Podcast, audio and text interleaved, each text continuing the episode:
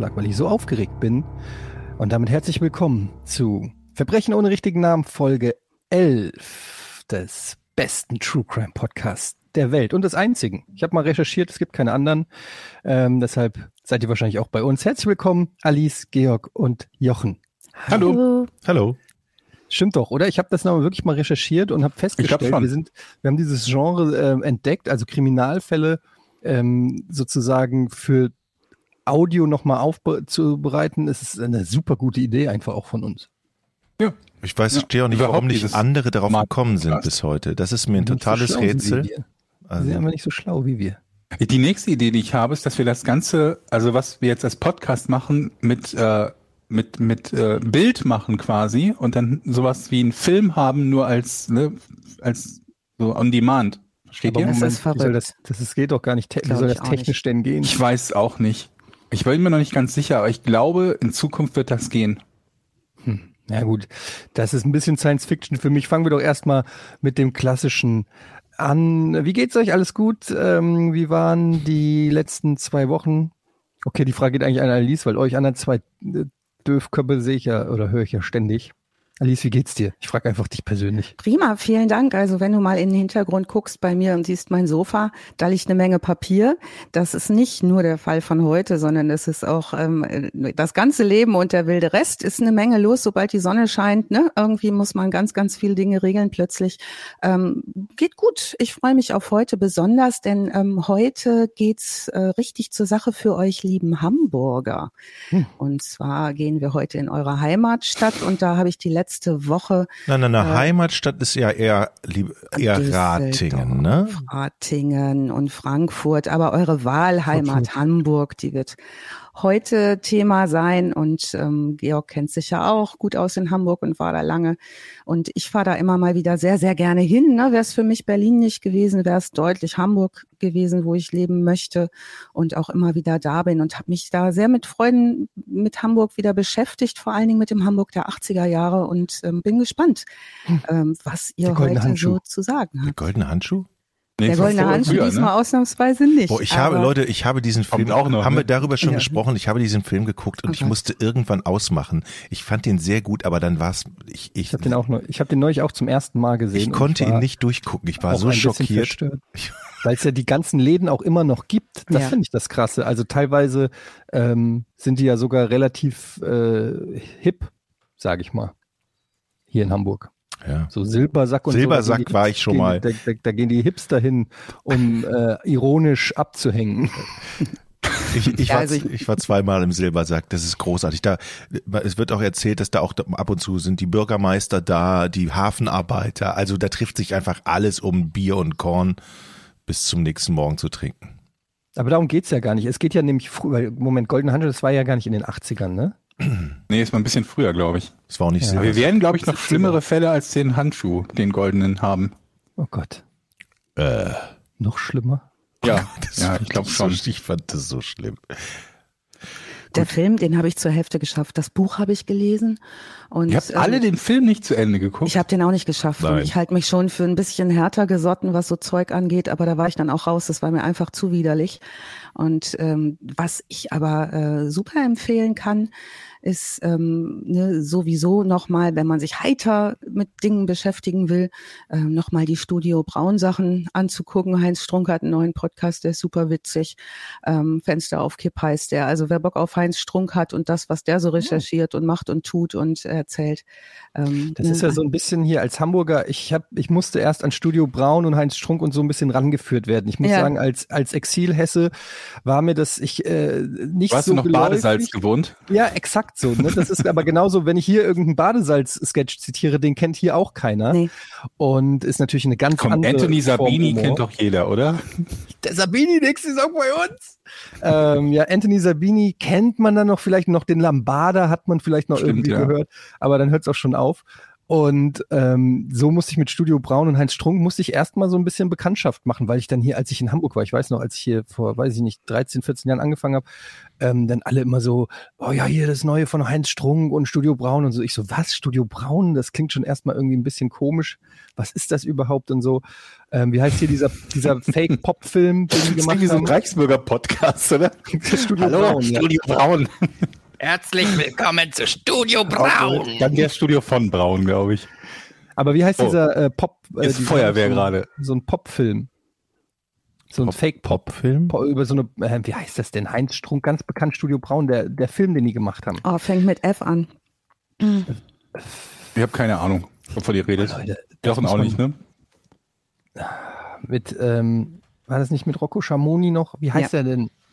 Aber da haben wir Ganz noch eine bekannt, äh, Fraktus. Danke. Fraktus. Mit F, oder? Fraktus. Ja. ja. mit F. Du hast vollkommen recht. Fraktus. Ja, sehr gut. Kann man, kann ich nur empfehlen. Das deutsche Spinal Tap. Egal.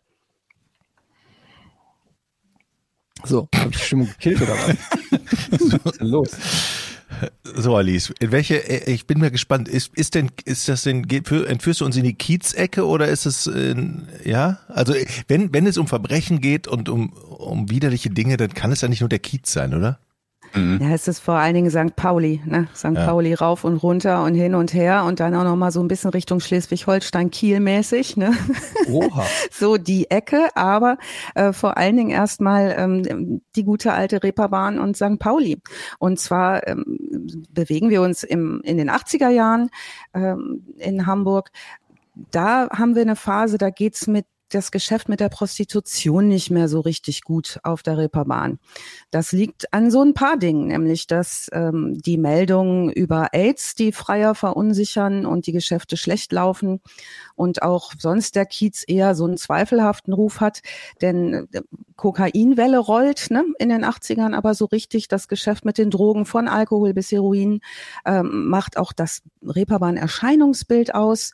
Ähm, und was jetzt passiert, ist, dass so die alten Herren, die vorher da geherrscht haben, also sozusagen die Paten vom Kiez, als da waren ähm, der Wilfried Schulz, ähm, sich irgendwie so leicht schon mal zurückziehen in den 80er Jahren. Ähm, man möchte fast sagen, in Rente gehen äh, und ähm, ihre, ihre Herrschaft, ihre alleinige über den, äh, über St. Pauli aufgeben, mehr oder weniger, und die jungen Wilden nachrücken.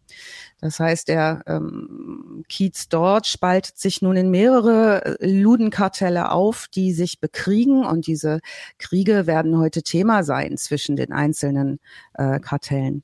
Ich habe mal gehört, dass es oder man sagt in Hamburg, dass es äh, zwei Seiten gibt rechts, das sind die, sind die Albaner und, und mhm. auf der linken Seite sind die Deutschen. Also links kriegst du nur aufs Maul und rechts ja, kannst du auch schon mal erstochen werden, sagt man so in Hamburg. Also wenn man auf dem Kiez geht, dann geht man erst immer auf der linken Seite, wo das mhm. Schmitz-Tivoli ist, da lang. Ernsthaft? Ja, und, und rechts ist ein bisschen aggressiver. Aber wir reden ja jetzt im Moment noch von den späten, oder nee, nicht späte, von den 80ern allgemein, da ist ja überhaupt noch so ein bisschen vor diesem ganzen osteuropäischen Einfluss. Ne? Vieles genau. von diesem osteuropäischen Einfluss kam ja erst nach dem Mauerfall, ne? nach dem Aufbruch des Ostblocks und da sind wir noch ein bisschen von entfernt. Das ja, heißt eher so Rockerbanden oder wie ist das? Die oder kamen so auch dazu, Boxer Eddie. und ja. so. Also Boxen, äh, die Hells Angels spielten schon immer eine Rolle, aber dort, also jetzt in der Zeit, wo wir uns bewegen, haben wir es vor allen Dingen mit zwei oder drei beziehungsweise vier Kartellen unterschiedlicher Größe zu tun, nämlich einmal mit der sogenannten GmbH, die nicht so heißt, weil sie eine Gesellschaft mit beschränkter Haftung ist, sondern die GmbH nennt sich GmbH aufgrund ihrer ähm, Chefluden, also die Gründungs- und Vorstandsmitglieder, die da sehr gut organisiert sind. G für Gerd Glissmann, M für Michael Ludwig, äh, B für Walter Vogeler und H für Harry Fördmann, die auch äh, im Moment, wieso B für, B für Walter, Walter Vogeler? Walter Bietel Vogeler, also ah, wir haben auch okay. immer deshalb, ich habe ihr gerade schon zu, zu Georg gesagt, ne, es, es wird heute ziemlich kompliziert, deshalb helft mir zwischendurch mal weiter, die haben alle immer zehn Namen, die heißen dann Bietel mhm. und ne, oder ähm, äh, wundersamerweise nochmal anders, der Wiener Peter, der schöne Mischer, ähm, die werden heute eine große Rolle spielen diese Namen aber auch immer wieder die Zuordnung zu ihren Realnamen und zu wem gehören die eigentlich. Das ist ja auch heute also, noch so, dass diese ganzen äh, Kiez-Legenden und, und auch heutigen Kiezgrößen, die haben ja immer irgendeinen irgend so einen vermeintlich irgendwie lustig klingenden Kosenamen. Ja. Ne, der, mhm. der, also Braun, der braune Johnny der und Held. der, ja, irgendwie so, das ist immer so ein bisschen, ich weiß nicht, es wirkt immer sehr gegensätzlich zu dem, was die dann immer so tatsächlich alles treiben finde ich. Ja, und die ja. Hintergründe sind auch total spannend. Zum Beispiel ähm, äh, Eddie, der Gerd Glissmann, das ist eigentlich mal ein Postbote gewesen, war dann, dann Karatekämpfer und ist in der GmbH zuständig gewesen für die, den Bereich Finanzen. Die waren sehr gut aufgestellt, wirklich wie eine Firma. Michael Luchting, ähm, der schöne Mischer wurde der genannt, der schönste Mann äh, auf der Reeperbahn.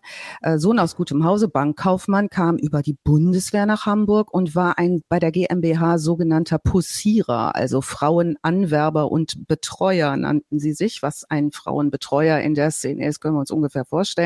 Mhm. Also betreutes Arbeiten sieht ähm, dann deutlich anders aus als oh, so. Gut, wie das ist eine Form von betreutem Arbeiten. Ja, Georg.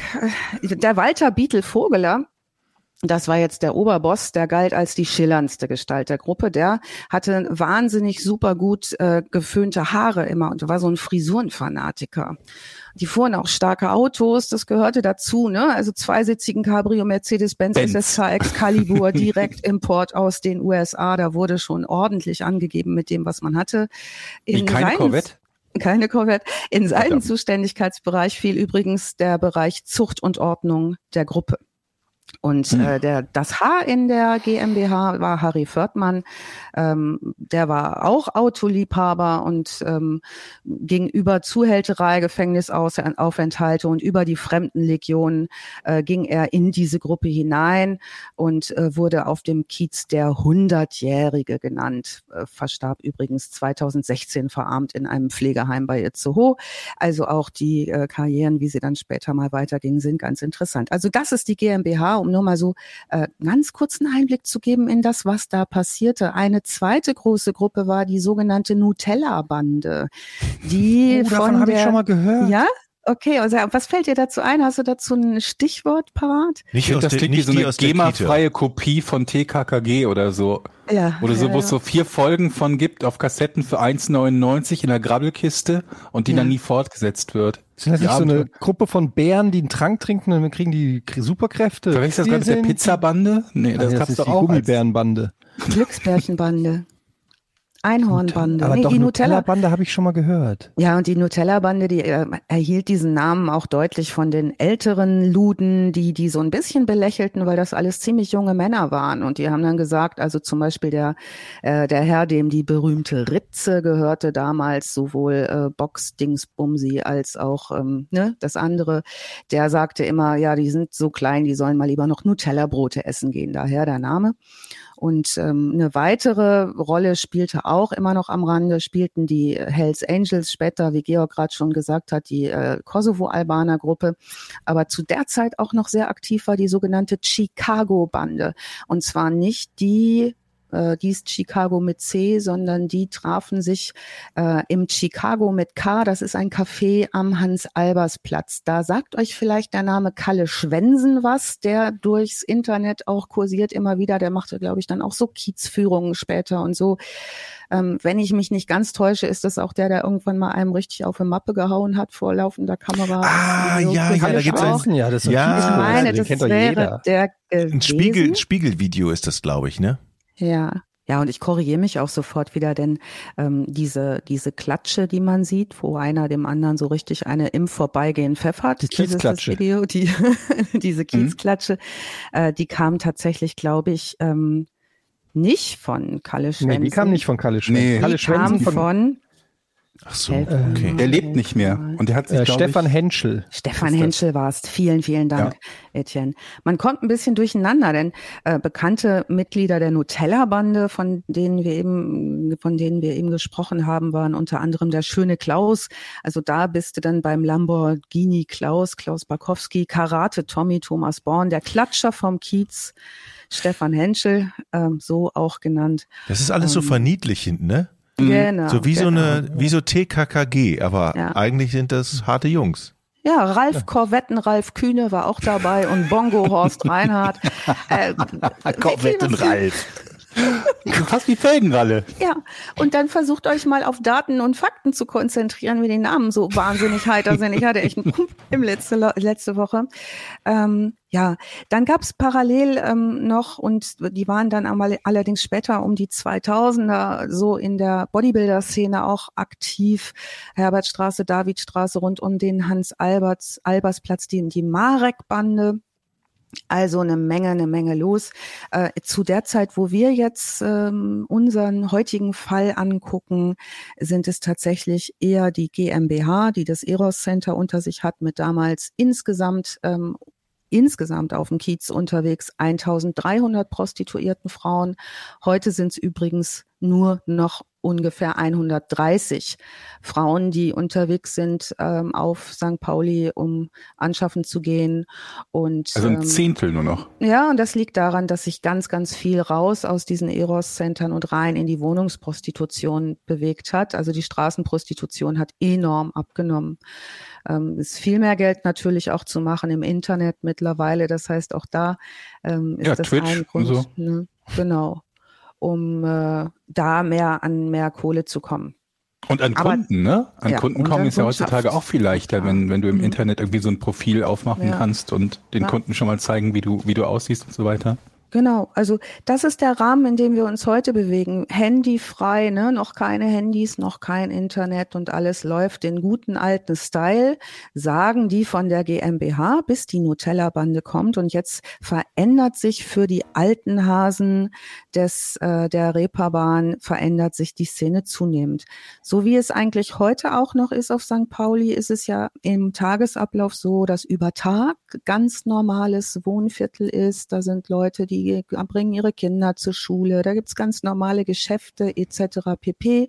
So gegen Abend geht es los mit den Kneipen und den Theatergeschäften, das Tivoli etc. pp. Dann kommen die Touristen, gehen ins Theater, machen ihre Sightseeing-Tours und die große Zeit des Rotlichts beginnt eigentlich immer erst so nachts gegen ein, zwei Uhr ähm, wenn dann die Theater auch ihre Vorstellungen beendet haben und die Touristen auch so langsam wieder ins Hotel gehen, dann geht's äh, los mit dem Rotlicht. Und das war damals auch schon so. Also daran hat sich eigentlich nichts geändert. Was sich allerdings jetzt verändert, ist eine erhöhte Gewaltbereitschaft auf dem Kiez, die es vorher so nicht gegeben hat. Also die hat, also die alten äh, Kiezler sagen, ähm, wir haben das hier früher noch mit Prügelei geregelt, aber da war kein Messer im Spiel und keine Waffe. Und da sind wir vor die Ritze gegangen und haben uns gegenseitig einmal richtig was auf die Mappe gehauen, wenn es schwierig wurde. Oder wir haben es im Gespräch ähm, gelöst. Die GmbHler, also die vier, von denen ich eben erzählt habe, die waren schwer entsetzt von den Entwicklungen rund um die Nutella-Bande, die Gewaltbereitschaft, die plötzlich los, äh, kam, losging. Und ähm, das hat tatsächlich da auch die Reeperbahn massiv verändert. Also was zum Beispiel passierte, ist, dass sich diese, dieser Kiez spaltete eben in diese Kartelle und ähm, eigentlich auch in so eine Art smarte Geschäftsmänner, die aber hochgewaltbereit waren und ähm, versuchten, die Fründe untereinander aufzuteilen, was nicht gut gelang. Also da wurde natürlich geschachert um die Anteile äh, von der Ritze über das Palais d'Amour bis hin äh, das ähm, zum Teil dem Chinesen Fritz gehörte, dessen richtigen Namen ich nicht mehr rausgekriegt habe. Ähm, aber das ging dann 81 zum Beispiel schon los, ähm, dass der Chinesen Fritz in der Gaststätte die Ritze von einem Killer vom Barhocker geschossen wurde. Bis heute ist nicht klar, wer das war. Das waren solche Ereignisse, die es bis dato nicht gegeben hatte. Und äh, das verunsicherte natürlich die Szene auch ähm, ganz, ganz äh, maßgeblich. Und zwar unter anderem deswegen, weil ein Auftragskiller unterwegs war, ganz offensichtlich in der Zeit, und um den geht es heute. Und den gucken wir uns ein bisschen genauer an, den und seinen Hintergrund und seine Familie und was hat er da überhaupt getan und äh, was der so alles gemacht hat, äh, das ist schon ganz ordentlich. So intensiv äh, war er unterwegs, dass sich hinterher wirklich auch die Rechtsprechung in Hamburg nochmal ändern musste. Da war viel, viel an ähm, Veränderung ja auf dem Kiez, was auch für ihn die Möglichkeit mit sich brachte, Dinge zu tun, auch aus dem Strafvollzug heraus, ähm, unter Deckung von vielen Leuten und auch unter wahrscheinlich äh, hier und da mal zugekniffenen Augen der Politik und der äh, Judikative. Wir haben es heute zu tun mit Werner Pinsner, der wird 1947 geboren. Werner Mucki Pinsner, Mucki ist sein Kiez-Spitzname später. Der ich nenne meinen Hund immer Mucki. Ja? Ja, das ist immer Aber so ein Spitzname für einen Mucki. Der ist, der ist sympathischer, glaube ich, dein Hund. Ja, ich glaube auch. Wir gucken mal. Mucki, unser Meerschweinchen hieß Mucki. Echt? Ja. Und dann. Mucki ist halt echt kein Killername. Ey, ganz ehrlich, nee. das war die, der hat die, die Geschichte erzählt, das war die, das war das Meerschweinchen meiner Schwester. Und die hat das Meerschweinchen irgendwann mal zwei Wochen zu einem Nachbarn gegeben, weil wir in Urlaub gefahren sind. Und dann kommt sie wieder und dann geht, kommt dieser Nachbar mit dem toten Meerschweinchen im Käfig zu meiner Schwester, die damals acht war. Hier, deine Rosettensau hat sich an meiner Tapete totgefressen. Oh nein. Also wir haben mit dem Nachbarn nie wieder gesprochen. Und deine Schwester Meine war Schwester hat ziemlich geheult, ja. Ja. Das war Mucki. Das war Mucki. Das der, der hätte auf den Kids gepasst, dieser Typ, ne? So emotional mhm. wie der war. Auch von, den, von, von der Zeit her kommt das vermutlich ungefähr hin. Vielleicht war der das. Ja. Vielleicht ist er deshalb, hat er sich so genannt. Ach du Scheiße. Wegen des Meerschweinchens. Jetzt kommt das alles raus. Ach Gott, ja. Also, dieser Mucki. Also ich werde dranbleiben, denn ähm, auch heute kriegen wir immer noch neue Informationen darüber, wer eigentlich all diese Leute umgebracht hat. Die sind immer noch nicht ganz durch damit. Ähm, wir haben ja das Zählen aufgegeben von Morden, aber in diesem Zeitraum sind es ungefähr 13 Morde, die ihm zugeschrieben werden können wo man gucken kann, hm, äh, war der das alles oder gibt es da noch einen Meerschweinchen-Zusammenhang, den Jochen heute aufgedeckt hat? Ich bin ähm, gespannt, was in der Folge Auftragsmörder zählen doch auch als Serienmörder, oder nicht? Na klar. Mord ist Mord. Ein Sonderfall, ne? Mhm. Gute Frage. Ja, und gute Frage fand ich auch im Vorfeld, kann man eigentlich als Auftragsmörder reich werden? Das hatte ich mich so gefragt, als gleichzeitig Kühlschrank, Waschmaschine ich und nicht. Ähm, äh, das, weil es viel zu viele Leute gibt, die das für viel zu wenig Geld machen. Ja? Aber Mord. ich glaube, es gibt doch bestimmt qualitative Unterschiede zwischen ich bin Serienmörder, ja, plump und, und doof tot, ne? und Tod und Töter. Nee, aber es gibt doch auch ja, anspruchsvolle auch Fälle. Also ich, er schießt, kommt auf den Auftrag an, Leute. Ja, er schießt den Präsidenten oder er schießt Mucki ja. aus der Muckibude. So. Das sind doch Unterschiede. Aber also, wenn ich halt immer wieder, ich, ich bin ja immer so ein, so ein großer Fan von allen möglichen True Crime Dingen, wenn du dann teilweise hörst, für welche Beträge die Leute dann schon andere umbringen, also wo es halt teilweise irgendwie so 1000 Dollar und knapp drüber oder so, dann wird einem so ein bisschen Angst und Bange, wenn man sich denkt, mhm. wenn ich jetzt einen Feind hätte, die Wahrscheinlichkeit, dass der, dass der, keine Ahnung was, 5000 Euro hat oder so, die ist ziemlich hoch. Klar, Georg, Tuba S, 200 Euro. Wir erinnern ah, okay. ja, ja, ja, schon. Aber, aber, Moment, aber das war ja kein Auftrag. Das mhm. war ja, sie hat das gemacht. Das um, war ein innerer um, Auftrag. Aber da gibt's ja viele von. Also ja. von, von Leuten, die andere töten für etwas, was einen Gegenwert von nahezu nichts hat. Das gibt's ja noch sehr, sehr häufig. Aber den Auftrag annehmen für so einen geringen Betrag ist, glaube ich, schon nicht mehr so häufig, oder? Eine, eine Frage, Alice. Sehr Müssen gerne. wir aufpassen mit dem, was wir über Muckis und die ganzen anderen äh, Typen sagen? Also sind die noch in der Lage, uns ans Schlawittchen zu kriegen? Mucki ist tot. Wie das Meerschweinchen okay. deiner Schwester. Mucki ist tot. Mucki ist tot wie das Meerschweinchen deiner Schwester, Jochen. Okay.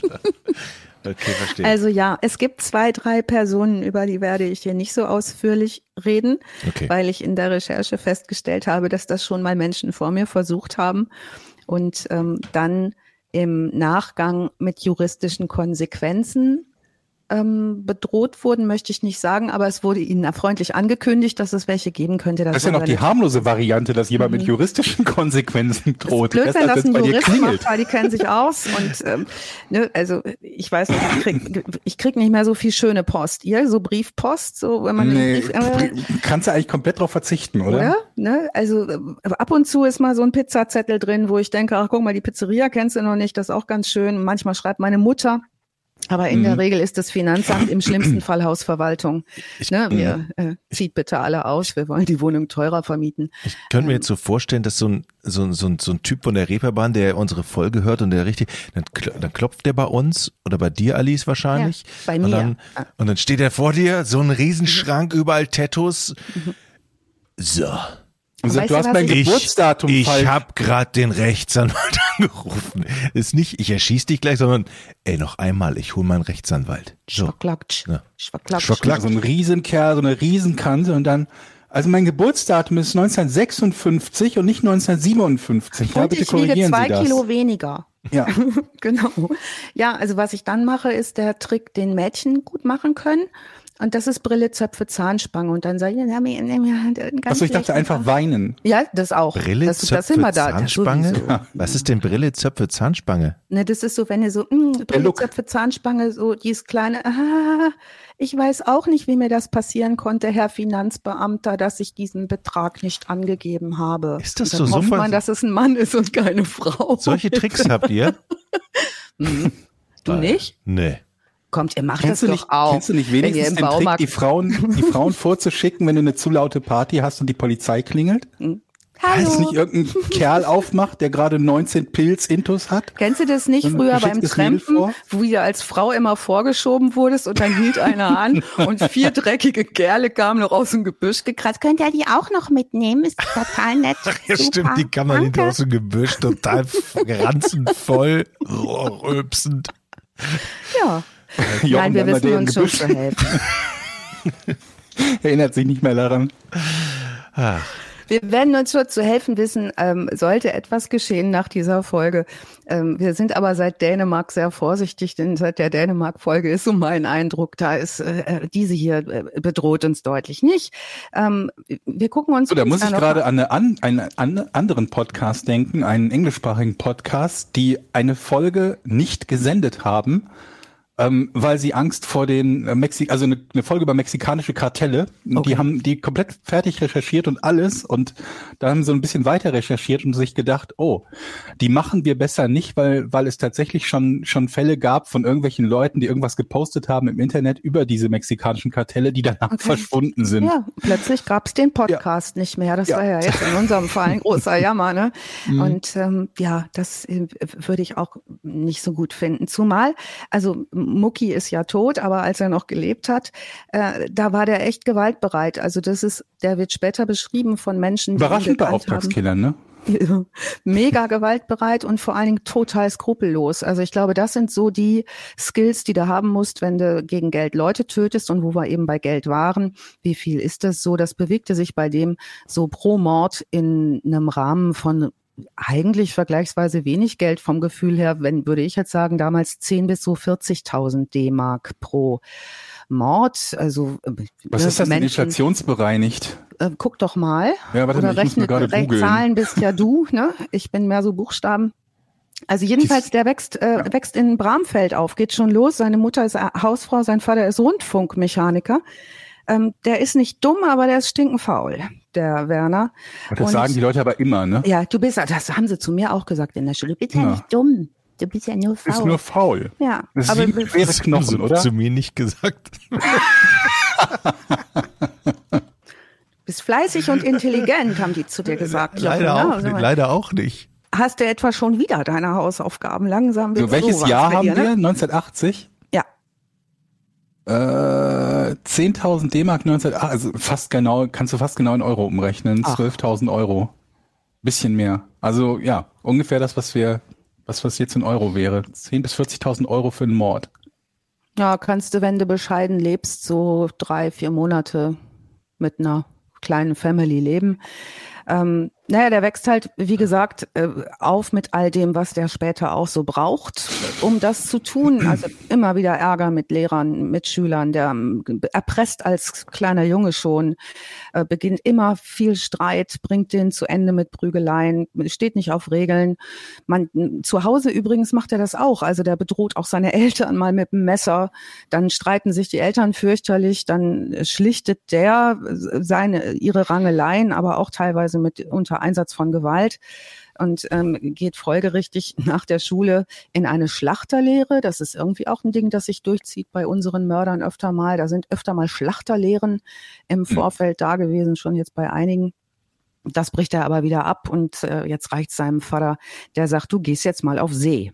Also du wirst jetzt mal Matrose. Ne? Das Gibt's ist auch ja, häufiger, ne? Diese ja, Militärkarriere. Genau. Ja, ja, auch äh, auch vielleicht seitens der Eltern eher so auf See, dann ist er auch mal schön weg, eine Weile lang. Da ist er 17. Ähm, dann musste er irgendwann mal ins Krankenhaus für drei Wochen wegen einer Messerstecherei. Da ist es 1966. Ab und zu hat man wieder den Eindruck, der kriegt die Kurve. Ne, dann geht er mal zur Bundeswehr. Da kommt eigentlich seine draufgängerische Art sehr gut an, anfangs. Aber er hat auch eine stark anti-autoritäre Haltung und die steht ihm natürlich bei so einem Verein wie der Bundeswehr total im Weg. Ähm, habt ihr eigentlich Bundeswehrerfahrung? Nein. Alle Zivi. Zivildienst. Ne? Hm. Eddie war beim Bund. Ja? Nein. Nein, Nein. ich glaube ja auch Zivildienst leisten. Nein, ich habe mal nicht, nichts davon. Ich habe mal eine, ja. eine, eine Veranstaltung stimmt, gemacht, da war ich mit Abiturienten bei der Berufsberatung der Bundeswehr und ähm, habe diese Abiturienten dahin begleitet. Und ein Bundeswehroffizier beriet die zum Thema Ausbildung bei der Bundeswehr, Studium bei der Bundeswehr.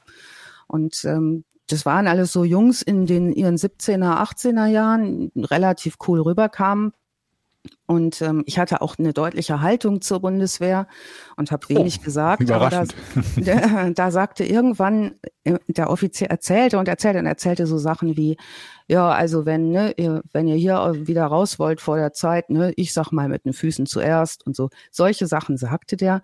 Und dann guckte ich wohl irgendwie und da sagte der zu mir, nehmen Sie mal die Meinung aus dem Gesicht guckte mich an ja. und sagte, nehmen Sie mal die Meinung aus dem Gesicht. Naja, und eine Meinung Dann im Kannst Gesicht. du nur antworten, mir haben Sie nichts zu sagen. Oder mir hast du nichts zu sagen. Ja, und ich konnte ja wieder weg, ne? War auch ganz schön und ich war ja auch schon ein bisschen äh, erwachsener als der Rest, aber die Jungs, die da dabei waren und vorher große Sprüche gekloppt haben, die sind da relativ klein wieder rausgekommen. Also es ist schon eine sehr hierarchische Hatte ich aber auch überlegt Geschichte. übrigens, ne, bei der Bundeswehr mhm. zu studieren und mich dann doch dagegen entschieden. Also der Grund, warum ich mich dann dagegen entschieden habe, war unter anderem auch, dass man eben sich sehr, sehr lange verpflichten musste damals, ja. um dort studieren zu dürfen. Ich glaube zwölf Jahre oder so, ich weiß gar nicht zwölf, mehr genau. Zwölf waren es damals, ja. Also es, und und mhm. du studierst halt deutlich schneller, du studierst halt in Trimestern statt in Semestern, also drei, genau. quasi drei Semester pro Jahr. Das, was du sonst an Ferien hast oder an vorlesungsfreier Zeit, gibt's da eben nicht. Ja. Und ähm, ja, du bist halt bei der Bundeswehr für eine ziemlich lange Zeit. Aber ja, dafür, wenn du es hinter dich bringst, äh, lebend, dann äh, hast du, glaube ich, zumindest war das damals so, relativ gute Chancen auf dem, äh, auf dem Arbeitsmarkt, weil du halt mit viel Erfahrung kommst und äh, gewohnt bist, dir alles gefallen zu lassen. Ja, Hierarchien kannst du dann, absolut. Ja. Ne? Einstecken kannst du. Das kann Werner nicht. Ne? Grenzen hält er schlecht aus. Der erfindet jede ihm gesetzte Grenze als persönliche Kränkung, ähm, baut weiter seine Strafakte aus. Körperverletzung spielt eine Rolle, Unfallflucht. 1970 kommt er das erste Mal kurz in Haft ähm, und ähm, wegen dieser Delikte ähm, lernt also auch schon den Strafvollzug kennen und äh, versucht dann aber 1971 ähm, sich so einem kleinbürgerlichen Leben wieder zu nähern, als er seine erste Frau kennenlernt. Ähm, und mit der Frau hat er dann eine gemeinsame Tochter, die Tochter Birgit, und die wird auch noch eine Rolle spielen. Ähm, der arbeitet in der Zeit alles, was er kriegen kann. Also noch nicht als Auftragskiller, sondern als Gerüstbauer, als Fliesenleger. Der arbeitet mal bei einem Fleischgroßhandel. Ähm, aber äh, kriegt es nicht so richtig auf die Reihe, diese kleinen Verbrechen zu lassen. Also der klaut, der prügelt, der rutscht immer wieder in so Rangeleien rein, kann sich auch in Kneipen aus nix raushalten. Ähm, und ähm, in der Entwicklung haben wir jetzt das erste Mal was Schwerkriminelles, was er tut, am 29. August 1975. Und zwar überfällt er dort mit zwei Männern einen Supermarkt. Äh, der Geschäftsführer wird erschossen und die drei flüchten mit 1500 Mark. Dafür bekommt äh, Werner Pinsner zehn Jahre Gefängnis. Ähm, er sagt, die Hälfte wäre okay gewesen. Er hätte angeblich gar nicht gewusst, dass einer von denen eine Waffe dabei gehabt hätte und so weiter und so fort. Ähm, naja, und in Haft entwickelt Pinsner dann das Gefühl und äußert das auch immer wieder deutlich, dass er zu Unrecht so lange einsitzt. Äh, Zitat sagt er, Sie haben mich wie einen Mörder behandelt, dann werde ich jetzt halt einer. Das macht Sinn. Ne? Also ist eine Aber das ist übrigens ein häufiges, also dieses, dieses Phänomen werden wir auch bei den amerikanischen Fällen, glaube ich, noch häufig haben, dass Leute, die halt dabei sind, wenn jemand anderes einen Mord begeht, während ein anderes Verbrechen begangen wird, ja. halt für diesen Mord halt mit angeklagt und mitverurteilt werden. Und da kann es tatsächlich jemandem passieren, der eigentlich sich gedacht hat, okay, gehe ich mal mit meinen fadenscheinigen Kumpels mit, die keine Ahnung was irgendwie in, in einem Haus einbrechen und ein paar Dollar klauen wollen und dann ballert irgendwie einer um sich und plötzlich heißt es, ja, Jetzt bist du mit wegen Mordes mit dran, ne? Ja. Und ich ein Stück weit kann ich auch, also habe ich Verständnis dafür, dass jemand sagt, aber ich habe doch gar nicht, ich habe ja nicht geschossen. Ne, auf der anderen Seite kannst du halt auch nicht sagen, okay, dann bist du derjenige, der die Waffe weitergibt und dann kommst du nach drei Monaten frei, ne? Ja. Oder nach, keine Ahnung, noch weniger. Ja, also er äh, findet auch, dass das alles irgendwie äh, ihm so nicht so richtig entspricht, dieses ungerechte System, der Strafvollzug, der übrigens sehr milde ist. Ne? Wir sprechen von äh, Strafanstalt ähm, Santa Fu, sehr bekannt, äh, wer in Hamburg sich befindet oder das ist ein Jugendknast, Jugendknast, ne? Mittlerweile, ja. Ich meine, Santa Fu ist ein Jugendknast und ist das nicht an der an, an der Elbe? Oder ist es mitten in der Stadt der? Nee. Ich weiß nicht, ob es an der Elbe ist, aber es ist auf jeden Fall, also meines Wissens kein Jugendknast. Ich meine, es ist ein Jugend. Aber gut, gut, ich recherchiere. Wir haben einen Fußballverein, der nur Heimspiele austrägt. Komisch. Geil, oder? Gute Idee. Naja, also äh, Fuhlsbüttel ähm, gilt zu der Zeit als recht liberaler Knast, ähm, wo auch so neue Knastkonzepte ausprobiert werden, wie regelmäßige Besuche der Verwandten, Freigänge, ähm, Gruppenaktivitäten. Freigänge, also ein Knast, wir probieren es einfach mal so, wir sperren euch nicht ein, ihr seid einfach frei. Ihr kommt naja, einfach, die dürfen nicht, sind ja nicht einfach frei, aber sie dürfen zwischendurch auch mal raus, ja. Ey Leute, die haben ja eine Webseite, ne?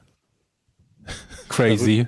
Und, dieses Internet. Und, und, die, also, und, die, vertreiben da Knastmode und unter anderem auch Kochbücher. Ich bin da gerade drauf. Da gibt's unter anderem das Kochbuch Huhn in Handschellen, heißt das. oh, das muss ich haben. Geil Rezept. Kannst du das kochen, Jochen, und dann auf deinem Twitter-Account das Huhn in Handschellen posten? Huhn in Handschellen, das ist ein geil, äh, super. Aber ich meine, das ist natürlich auch eine coole Idee irgendwie, ne? Mega. Ein Shop im, und es ist tatsächlich kein Jugendknast, wie ich hier erfahren habe. Ich habe also lange gelebt mit dieser, äh, mit diesem falschen Wissen. Und ich meine, das ist so eine geile Idee, eine Webseite zu machen, Merch zu verkaufen, Kochbücher schreiben zu lassen. Ja, finde ich gut. Hat er was zu tun. Aber ich glaube, das ist ja auch eines der bekanntesten Gefängnisse in Deutschland, ne? Ob das bei jetzt bei jeder Justizvollzugsanstalt irgendwo in, keine Ahnung was, äh, funktionieren würde, ist dann noch die Frage. Ich hatte mal eine ganz tolle Handtasche aus der JVA Hannover. Das aus dem Frauengefängnis. Das habe ich aber erst nach Kauf festgestellt, dass die da genäht worden war von so einer Messenger. Aber ist doch eigentlich cool, oder? Hm? Habe ich auf dem Flughafen glaub, Köln gekauft, gab es da in einem Shop. Und ja, ich glaube, da gibt es auch immer Leute, die so oder so dazu stehen. Die einen sagen, das ist cool und die anderen werden sagen, unmöglich, dass ich quasi äh, von jemandem profitiere, der irgendetwas Verwerfliches getan hat. Ne? Ja. Jetzt ist er da im Knast, ne, der Werner, und ähm, wir haben es Mitte der 70er Jahre und jetzt treten zwei Frauen in sein Leben. Seine Tochter Birgit, die ist ja, wie wir wissen, 71 geboren, die ist klein, die ist bei ihrer leiblichen Mutter. Und jetzt lernt er Jutta Pinsner äh, kennen, also Jutta kennen. Die ist 47 geboren, relativ schüchterne Frau, ist angestellt bei einer Bank, kommt aus gutem Haus, und äh, lernt äh, Pinsner kennen ähm, kurz vor seiner Verhaftung in der Diskothek Big Ben in Barmbek. Gibt's die noch? Weiß ich gar nicht. Gibt's die Diskothek Big Ben in Barmbek noch? Keine Ahnung. Ich war noch ähm, nie da drin.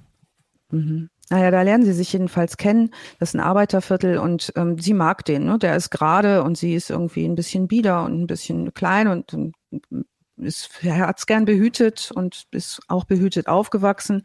Verfällt dem, nennt ihn schnell Mucki und sagt, ähm, ja, das, der ist mein Abenteuer. Später wird es so weit gehen, dass sie ihn ihren Gott nennt und äh, wird nach und nach, muss man wirklich sagen, besessener von ihm, ähm, fügt sich all seinen Wünschen körperlich wie emotional, macht alles für ihn und will Aufmerksamkeit, will Führung und das kriegt er hin. Ne? Also, Haben wir auch immer wieder, ne, diese ja. Situation?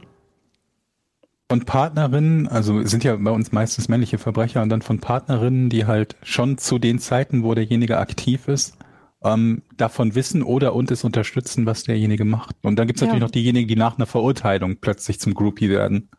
Ja, das hatten wir auch schon. Ne? Also ja. am Anfang treffen die beiden sich so alle vier Wochen vor seiner Verhaftung. Also er betrügt quasi seine Ehefrau mit Jutta. Ähm, die soll nichts merken.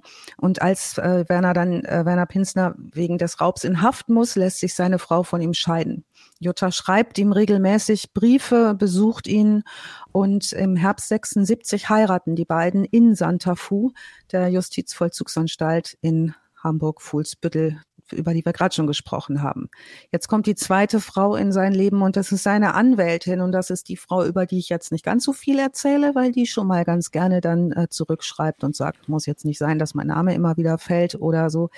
Ähm, der Name darf sicherlich genannt werden. seine Anwältin ist Isolde Oechsle Miesfeld und äh, kommt aus Nienburg an der Weser. Ähm, die Familie wohnt am Stadtrand, die kommt aus einer sehr streng gläubigen Familie. Äh, Vater ist Laienprediger für eine neue apostolische Kirche.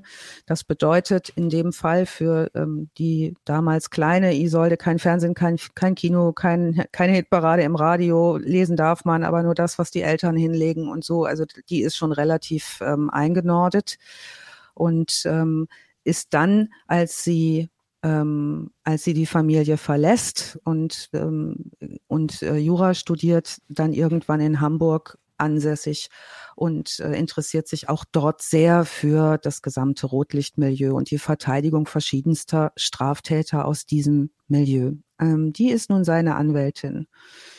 Ähm, jetzt wissen wir, dass der Kiez, das Rotlicht, das Amüsierviertel rund um die Reeperbahn so ein ganz eigener Organismus ist, wie eben schon beschrieben. Ne?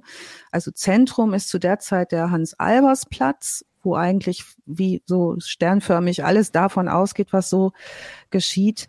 Ähm, naja, und ähm, was wir jetzt schon wissen, ist, dass sich da einiges verändert hat. Dass es Herrscher gibt, Befehlsausführende, Mächtige gibt es, Machtlose. Und ähm, was Mucki Pinsner darf deutlich, ist zwischendurch auch immer wieder in Freigang gehen und rausgehen.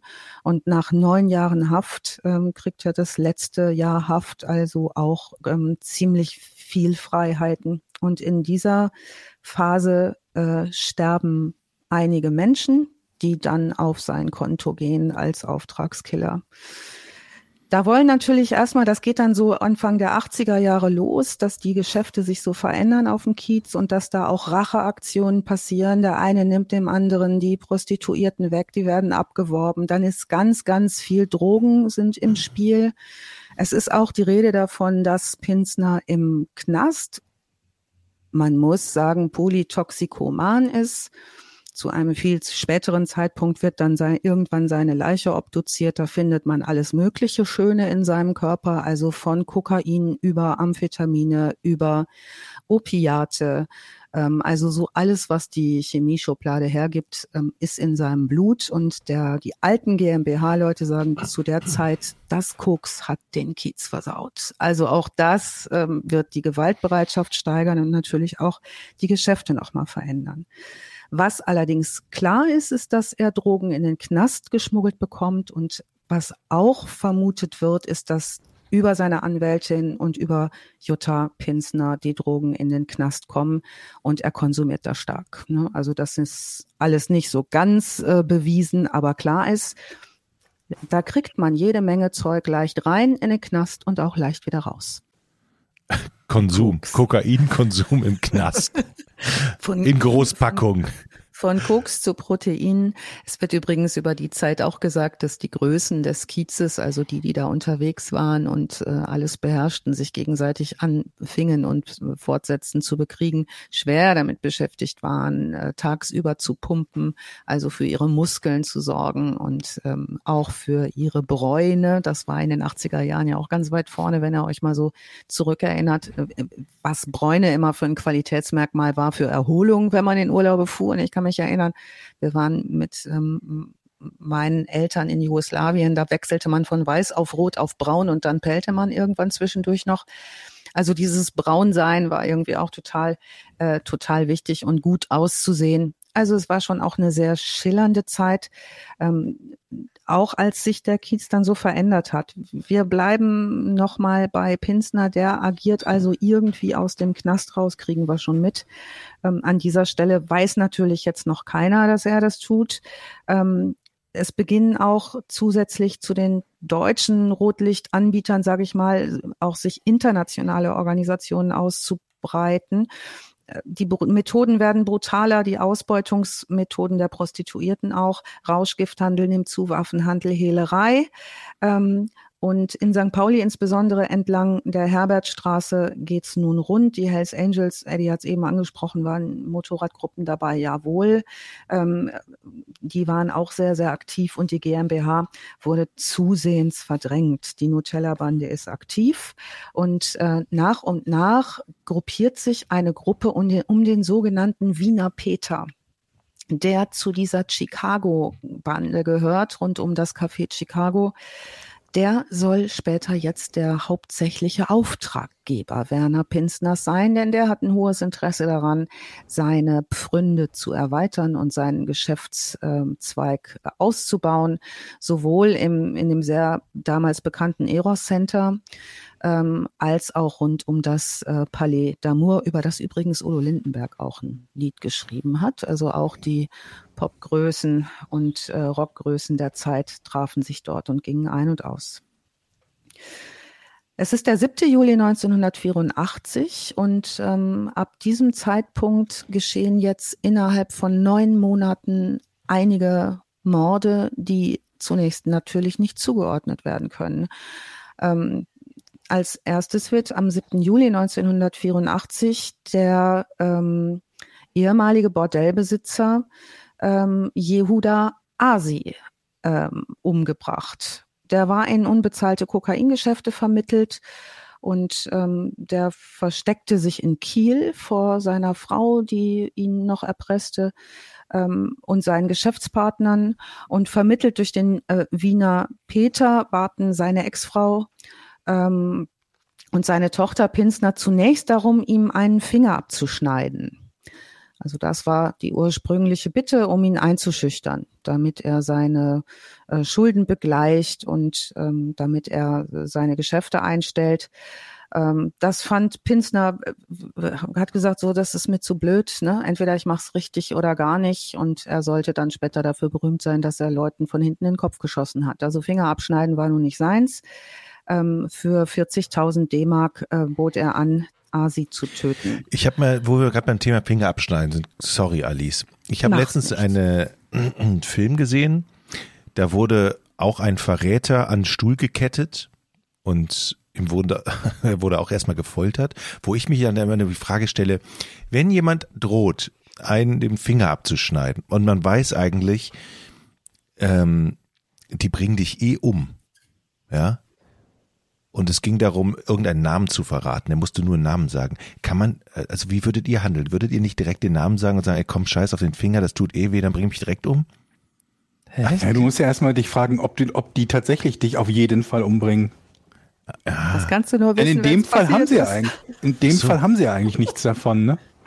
Okay, also wenn jemand, wenn du jemandem Geld schuldest und die bringen dich dafür um, dann kriegen sie ihr Geld auch nicht. Aber wenn sie dir den Finger abschneiden, dann hast du vielleicht eine gute Chance, dass du sagst, oh, die restlichen würde ich schon ganz gerne behalten, ich zahle jetzt. Okay, äh, das ist ein anderer Fall. Aber wenn es um Verrat geht und im Drogenmilieu, wenn du, äh, da wird doch auch direkt geschossen. Also die Chance, dass du eigentlich direkt umgebracht wird, ist doch eigentlich relativ groß. Und das habe ich ja. mich. Okay. Also dieses Fingerabschneiden war zu der Zeit, das habe ich mich auch noch mal, ähm, habe ich mir auch noch mal gefragt, ist das ein Gang und Gäbe gewesen? Ja, ja, also es liefen schon auch Leute mit fehlenden Fingern deutlich rum. Ne? äh, zu der Zeit war das schon eine Methode, ähm, Menschen zum Schweigen zu bringen oder zur Kooperation zu bewegen. Ähm, Vor allen Dingen ist ja auch ein gutes Zeichen, ne? wenn du jemanden ja. anderen siehst, der einen Finger weniger hat und dann weißt oder spekulierst, warum er den Finger weniger hat, ist das ja eine Warnung für andere auch. Ne? Kann nicht jeder Tischler sein, der da im Puff rumsitzt an der Theke. Ja, ja. Äh, vermutlich. Äh, Am Sägewerk arbeiten. Genau. Ähm, so, also warum kann der das überhaupt machen 1984 äh, aus dem offenen Vollzug heraus? Ähm, dafür hat seine Anwältin gesorgt. Ne? Die bewirkt 83, dass er in offenen Vollzug verlegt wird. Ähm, der wird jetzt im Gefängnis Hamburg-Neuengamme resozialisiert, arbeitet offiziell als Freigänger in einer Werkstatt, ähm, kauft sich aber äh, gegen Geld aus dieser Werkstattsarbeit, die dazu dient, seinen Freigang zu ähm, ähm, untermauern. Da kauft er sich gegen Geld raus und hat den ganzen Tag Zeit, Überfälle zu begehen ähm, der, im Knast hat er ein paar Leute kennengelernt, die ihm dabei hilfreich sind. Einer davon ist Armin Hockauf, der wirbt für Kiezgrößenleute an. Also da ist schon auch im Knast eine Menge Netzwerken möglich und aus dem, in den Knast herein und aus dem Knast heraus. Ähm, 7. Juli haben sie nun diesen Jehuda Arsi, hat er nun diesen Jehuda Arsi erschossen. Im Juni davor, 1984, ähm, überfallen die zwei einen ähm, ADAC-Geldboten. Mhm. Ein ADAC? Einen ADAC-Geldboten und erbeuten rund 70.000 Mark Bargeld und Schecks. Bringt der ADAC jetzt auch schon Geld? Ich habe keine Ahnung. Da stand so viel. Entschuldigung, ADAC-Geldbote. Ich habe eine Panne, bringst mir doch noch mal ein bisschen Geld mit. Genau. Ähm, Witzigerweise, nee, nicht witzigerweise, weil sowas soll man immer gar nicht sagen. Interessanterweise benutzt Pinsner äh, für diese 70.000 äh, Mark Bargeld und die Schecks, um die zu kriegen, äh, eine 38er. Diese 38er Knarre lagert er übrigens im Gefängnis. Sein Gefühl ist, so eine Waffe ist am besten im Gefängnis aufgehoben und er hat da auch ein Schließfach. Das wird übrigens nicht kontrolliert, diese Schließfächer. Warum auch? Warum ja. auch, ne? Also da, äh, da legt er die immer wieder rein und da holt er die auch immer wieder raus. Das funktioniert äh, ganz wunderbar. Und jetzt werden die anderen Luden auch aufmerksam auf Pinsner und ähm, später wird gemunkelt. Ganz kurze dieser, Zwischenfrage. Ja, gerne. Wann war die Nacht von Stammheim? War das Ende 70er? Also das, wo die RAF-Terroristen äh, ähm, sich sich umgebracht haben in äh, was war in, in, in, in äh, war es in Stuttgart? Also ich Stammheim hab, auf jeden Fall. Ich hab weil ich überlege halt gerade, ich meine, das müsste Ende 70er gewesen sein, weil es mich halt gerade wundert, dass danach, wo es ja schon hieß, dass dort Waffen eingeschmuggelt wurden in äh, ähm, ja in eine Justizvollzugsanstalt, dass es danach immer noch so so so kurz danach eigentlich noch immer noch so laxe Regeln gab, was sowas betrifft, wie jemand hat ein Schließfach in einem Gefängnis und keiner kontrolliert das. Das wundert mich jetzt auch, wo du das sagst. Ich habe eine äh, ich kenne eine Frau, die hat die Stammheimer regelmäßig besucht dort, also oder hat ähm, ne, für die RAF war die irgendwie 77 war das, ja. 77, ja. Also da waren die Untersuchungen jedenfalls hm. heftig, denn die hatte hm, eine Beinprothese und die musste sogar ihre Beinprothese immer durch die, die durch diesen Scanner jagen. Also das, die musste ihr Bein abnehmen. Dafür. Aber muss man natürlich dazu sagen, dass vermutlich einfach auch Terrorismusbekämpfung wieder ganz, ganz andere Regeln gegolten haben als im normalen Strafvollzug, ne? Das wird Sehr vermutlich auch eine der Gründe gewesen sein. Sehr wahrscheinlich. Na, jedenfalls dieser Überfall, man munkelt, dass der Wiener Peter diesen Überfall ähm, sozusagen als Testüberfall an den äh, Pinsner abgegeben hat, um mal zu gucken, kriegt er sowas hin. Und äh, der kriegt es sehr gut hin. Und das spricht sich rum. Also jetzt geht's so ein bisschen in die Akquise, könnte man sagen. Also der ähm, ja, und vor allen Dingen, ähm, das war ja so, dass die, die, die, die Familie von, von diesem äh, äh, Arsi relativ schnell als Verdächtige festgestanden haben, aber danach nichts mehr passiert ist. Das heißt, er hat es nicht nur hinbekommen, sondern er hat es hinbekommen, ohne dass der Verdacht irgendwie ja. relativ unmittelbar auf ihn gefallen ist, ne? Ja. Ja, und ähm, er ist halt irgendwie nie, also er dockt auch nirgendswo so richtig an. Also der hat, ähm, ne, es ist weder beliebt bei irgendwie den verschiedenen Kartellen, die unterwegs sind, noch bei Menschen, mit denen mhm. er sonst so zu tun hat. Äh, er bewegt sich auch nicht unter den ganz großen Größen, äh, schon gar nicht in dem schmalen Bereich, in dem er verdient. Das ist übrigens und bleibt immer sein Ziel. Der will schwer reich werden damit. Ne? Der will groß rauskommen und der will vor allen Dingen das tun, um äh, seiner Frau Jutta und seiner Stieftochter Birgit äh, ein angenehmes Leben zu finanzieren. Zu der Zeit ist dieses angenehme Leben, das die reichen Luden führen, schon ordentlich mit Luxus versorgt. Das heißt, da ist Geld im Spiel, die verdienen da unglaubliche Summen mit dem, was sie tun. Und da ist viel, wir sind irgendwie immer ständig auf Gran Canaria und dann machen wir wieder diesen Urlaub und jenen Urlaub, das alles ähm, ist für Werner Pinsner nicht so in Aussicht, zumindest nicht mit dem relativ schmalen Salär für die Aus, äh, Auftragsmorde. Kommt darauf an, wie viel er macht, ne? Wenn er für ja. den einen 40.000 bekommt, also ja. nach heutiger Umrechnung ungefähr 50.000 Euro, wenn er sowas vorhat, ja. einmal im Monat oder alle zwei Monate zu tun, dann kommt ja eine Menge Geld dabei rum, ne? Naja, und er zeigt halt überhaupt keine Nerven. Der ist mhm. sehr, sehr, sehr präzise und ähm, bald schon wird halt ähm, er mitgenommen in dieses Palais d'Amour und ähm, in die anderen ähm, äh, Etablissements, ähm, wo er von anderen Bossen gefragt wird, ob er nicht nochmal irgendwem anders einen Finger abhacken könne. Da sagt er, er quält keine Leute. Ne? Ich gehe hin und knallen weg, sagt er. Und dann macht er das auch, wie gerade schon beschrieben. Ja, dann ähm, wird es weitergehen, denn die haben nun diesen Jehuda Asi äh, umgebracht. Ähm, und vier Tage nach diesem 7. Juli wird Pinsner nach knapp zehn Jahren Haft entlassen. So, und jetzt hat er natürlich freie Hand und freie Bahn. Ähm, was er allerdings parallel hat zu seiner Präzision und seiner Nervenstärke ist ein massives Drogenproblem. Also seine Auftraggeber finden das auch unangenehm. Der hat wohl öfter dann so ähm, nervöse Durchbrüche und ähm, da wird zum Beispiel auch gesagt hinterher, man hat ihn dann auch mit Heroin versorgt, damit er mal wieder runterkommt. Das ist übrigens ein ganz häufiges Phänomen, wenn Leute auf Koks durchdrehen, dass die Heroin beikonsumieren, um diese super Höhenflashs wieder runterzukriegen, um handlungsfähig zu bleiben. Also da wird er auch versorgt ähm, und eigentlich in so eine Sucht reingedrängt. Das klingt aber auch so, als wäre das nicht so ganz günstig, oder? Hm. Ich meine, ich kenne mich mit den Kokain- und Heroinpreisen nicht so aus, aber beides parallel zu nehmen und, und, und äh, ne, darauf angewiesen zu sein, das klingt für mich so, als, als würde ja. das nochmal ein paar Euro extra oder Mark extra kosten. Ja. Also diese Chicago-Bande, von der wir eben sprachen, die ähm, hat nun tatsächlich ähm, hohes Interesse an ihm.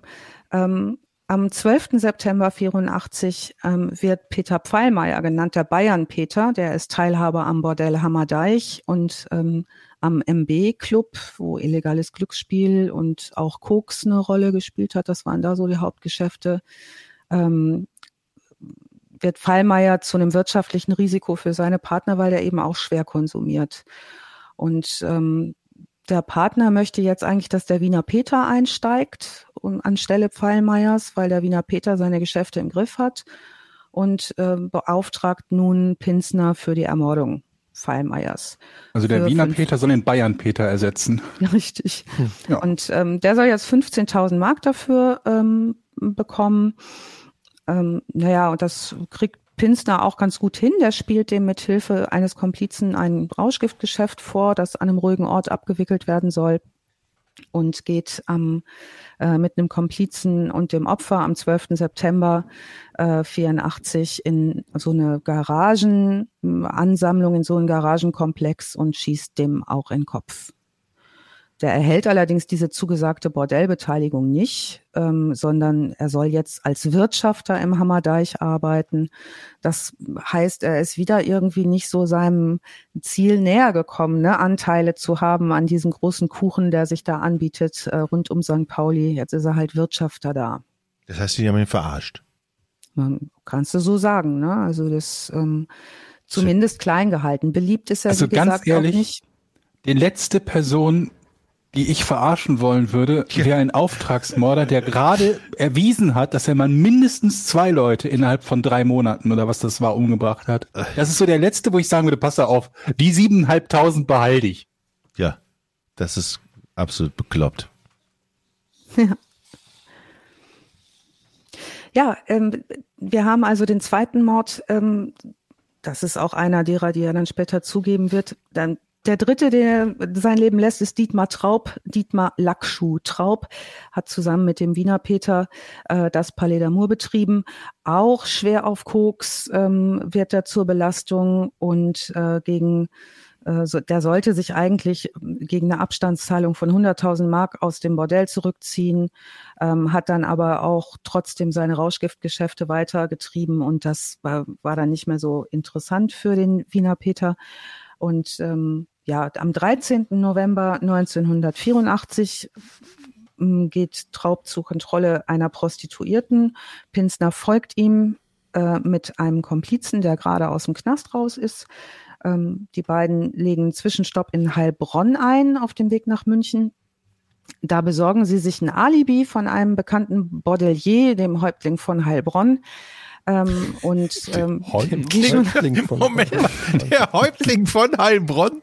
Ja, also das, äh, da ist eine Menge los. Ich habe äh, tatsächlich auch, ihr merkt schon, ich hantiere hier ganz schön irgendwie mit meinen Unterlagen. Diese Namen sind echt ein Problem. Ja, und die Frage, das, ja. ist, das ist ja echt so. Sag mal, wo ich gerade Palais d'Amour höre und München, ist das, ist das hier aus Skandal im Sperrbezirk? Da geht's doch im Text auch irgendwie und äh, das Hotel d'Amour heißt es, glaube ich. Aber hat Text. Rosi da nicht ein Telefon und auch du hast ihre Nummer schon?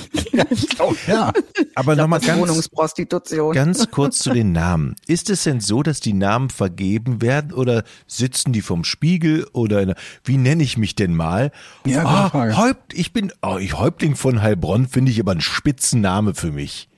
Also dieser schöne wie hieß er nochmal, Schöne Klaus oder Schöne Peter? Ich habe es vergessen. Aber dieser ja. Schöne, der kriegte jedenfalls seinen Namen, weil da auch die, dem lagen auch seine Prostituierten zu Füßen. Also der war, der, der muss wirklich so unglaublich schön gewesen sein, dass das alle fanden. Und dann hieß der der Schöne. Ich Aber meine, es gab ja früher auch mal August den Dummen und so, ne? Gab's ja auch. Sag mal, die Frage, ob das so ein selbstgewählter Name ist oder ob der von anderen ja. kommt. Weil wenn du dich jetzt selber der schöne Jochen nennst, aber kein anderer nennt dich so, dann, dann ist ja auch doof. Ah, ich nenne mich der Häuptling von Heilbronn. Ich finde, ich, das soll mal richtig gefährlicher, so ein abschreckender Name sein. Ich bin gespannt, was noch für Namen auftauchen tatsächlich. Mhm. Oh, da kommen noch ein paar. Ja, jedenfalls der wird nicht überleben, ähm, der ähm, Dietmar Lackschuh-Traub, wie er übrigens hieß.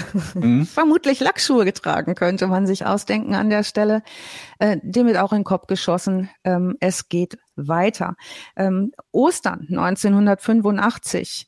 Jetzt kommen wir zu Waldemar Dammer betreibt Waldemar Dammer gemeinsam mit Ralf Kühne in Konkurrenz zum Wiener Peter II Bordelle. Ähm, kurz vor Ostern ähm, lässt Dammer den Wiener Peter von zweien seinen Schlägern im Palais de Mont zusammenschlagen und demütigt ihn dadurch öffentlich. Also was wir vielleicht dazu wissen müssen, diese Kartelle und diese GmbHs etc., die haben einen ganz klaren Ehrenkodex, was nicht geht und zum, zum jemanden zu bedrohen in, oder zusammenzuhauen, so dass es andere sehen können, wird definitiv gerecht werden. Mhm. Ne? Also da, das kann man gar nicht machen. Das Gesicht darf man da nicht verlieren. Das passiert da. Ähm, und ähm, so wird Pinsner beauftragt, für pauschal 60.000 D-Mark Dammer und seine beiden Schläger zu töten. Der geht jetzt davon aus, der Pinsner, dass Dammer sich mit den Schlägern zu einer Besprechung in dessen Haus in Hamburg-Schnelsen treffen wird, begibt sich am Ostermontag zu Dammers Haus, wird reingelassen und er erschießt Dammer und seinen Wirtschafter Ralf Kühne. Wie schafft er das, da reingelassen zu werden? Ding Dong, hallo. Hallo, ich bin's. Sind Sie ein Auftragsmörder? Nö. Ich bin äh, wegen Osterhase? Strom. Vielleicht hat er Strom gesagt, er ist der Osterhase. Ja. Georg, kann sein, war Ostermontag. Ne? Ähm, später gesteht Pinsner diese Morde. Ähm, Anhand der Waffen kann aber nachgewiesen werden, dass sein Komplize die erschossen hat. Also auch später wird immer noch mal neues Zeug äh, rauskommen. Ja, also die Ermittlungen der, wegen der Auftragsmorde laufen an und jetzt haben wir es auch noch mit einer polizeilichen Besonderheit zu tun in Hamburg, denn erst 1982, erst seit 1982 gibt es eine Sonderkommission, die ähm, organisierte Kriminalität untersucht in Hamburg. Vorher war das nicht nötig. Und vorher hat auch die Polizei gar nicht geglaubt, dass es sowas gibt wie organisierte Kriminalität, weil das ja relativ in diesem Milieu ehrenhaft und nach Regeln ablief und übrigens auch relativ interessant war für Politik und Wirtschaft. Also auch da war ja Kundschaft unterwegs in den äh, Bordellen, die auch unterstützt wurden von öffentlicher Seite. Also die, die gab es ja offiziell.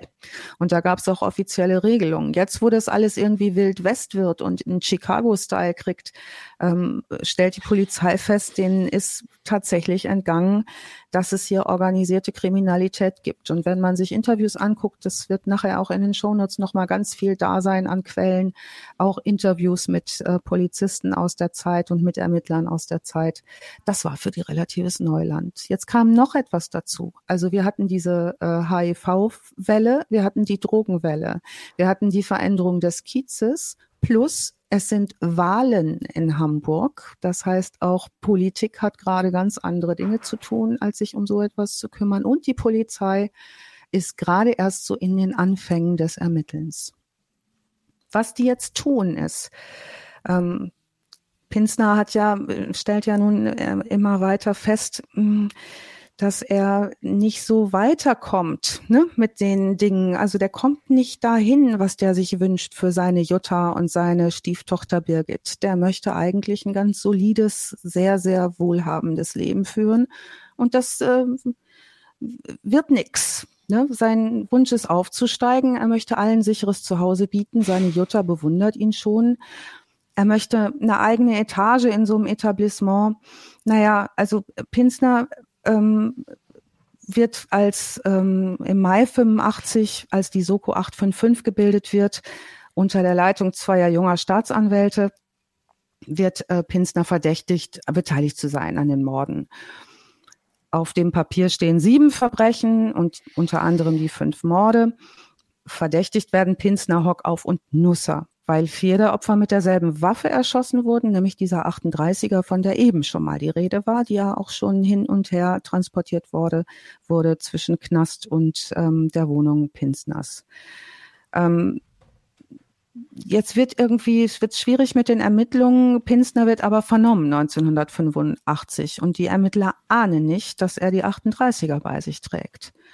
Und nicht nur einmal greift er auf, offenbar während des Gesprächs an den Abzug, so erzählt er es später anderen Leuten. Und aus Mangel an Beweisen lassen die Ermittler ihn gehen. Also jetzt können wir uns so vorstellen, ne, je nach Verlauf des Gesprächs ähm, und äh, Pinsner voller Drogen und gewaltbereit, haben die auch bei den Verhören da schon vielleicht Glück gehabt. Naja, von dem Tag an ist jedenfalls Pinsner klar, dass er nicht mehr lange auf freiem Fuß sein wird und nicht mehr lange lebendig sein wird, weil nun ist ihm auch klar, da wollen ihm auch mindestens, mindestens drei, vier, fünf, sechs, sieben, acht Menschen aus dem Ludenmilieu richtig ans Leder. Ähm, denn er hat etwas getan, was man nicht tut im Milieu und das ist Verrat. Und ähm, auch vor allen Dingen, was man nicht tut, ist Singen bei der Polizei und Tipps geben, wer was machen könnte. Das verbietet nun deutlich der Ehrenkodex dieser Kartelle. Und ähm, so versucht er sich ähm, auf dem Kiez weiß man, der ist, wenn der festgenommen wird, ne, dann sinkt er auch bald. Das heißt, für uns alle wird hier das Leben schwerer. Wir haben uns hier was aufgebaut auf eine sehr illegale Art. Der muss Weise, doch weg, wenn, Mann. Der muss weg. Der muss weg, ja. ist doch eine ganz klare ja. Konsequenz. So, und der weiß ja, wie das geht. Also einer, der weiß, wie schnell Leute verschwinden können, der kann sich auch sehr gut vorstellen, wie schnell er selber verschwinden kann. Ja. Und ähm, versucht deswegen, sich in seinem Badezimmer selber einen goldenen Schuss zu setzen. Wir haben ja schon gehört, der ist heroinabhängig offenbar. Also für ihn ist klar, er möchte lieber sterben, als in den Knast zu gehen. Aber die Soko 855 ist schneller. Die Wende bringt ähm, ein kleiner Zuhälter, ein Kronzeuge, der ähm, eine eidesstattliche Aussage unterzeichnet hat und im Gegensatz ins Zeugenschutzprogramm kommt. Also ihr habt ungefähr jetzt eine Vorstellung, was da los ist. Ne? Also hin und her und keiner hält mehr so richtig zusammen. Jeder redet über einen anderen. Da ist große Nervosität im Spiel. Wir kommen langsam aber sicher zur absoluten Klimax dieser Geschichte. Die Steilshofer Straße 77, da wohnt Pinsner mit Frau und Stieftochter. Äh, montags morgens, 14. April 86, da fällt Jutta und Werner Pinsner auf, dass erstaunlich viele Autos vor dem Haus stehen. Die ahnen was, aber es passiert noch nichts. Nicht abends und nicht in der Nacht und auch nicht am nächsten Morgen. Ähm, mittags geht Jutta Pinsner zur Apotheke und ähm, in der Zeit fingieren Zivilbeamte einen Unfall. Die fahren das Auto von Pinsner an. Ein Polizist klingelt an der Tür unter dem Vorwand, ihn zu informieren, was mit dem Auto passiert ist. Und ähm, der Pinsner kommt an die Tür nur mit einem Handtuch um und in Schlappen und ringt sofort den Polizisten zu Boden also ne, stell ich das mal vor, alleine wie der schon auf Spannung gewesen sein muss, ja. Also Polizist klingelt, ich komme gerade aus der Dusche, aber ich schaffe sofort, den Polizisten zu Boden zu ringen. Das könnte nur Etienne mit seinem Grizzly-Bärengriff. Ja. Mhm. Real, real Naked Choke. Danke. So auf Spannung bin ich, bevor ich den ersten Kaffee morgens trinke. Also ich bin wirklich, ich brauche einen Kaffee, sonst flippe ich aus. Nur mal so. Ich, ich überlege mir auch gerade noch einen Spitznamen dafür. Ja. Für die nächste Folge haben wir einen für dich. Ähm, was vor allen Dingen spannend ist, ist, dass wohl offenbar auch schon Presse anwesend sein muss, denn es existiert ab dieser Situation noch ein Foto von Pinsner.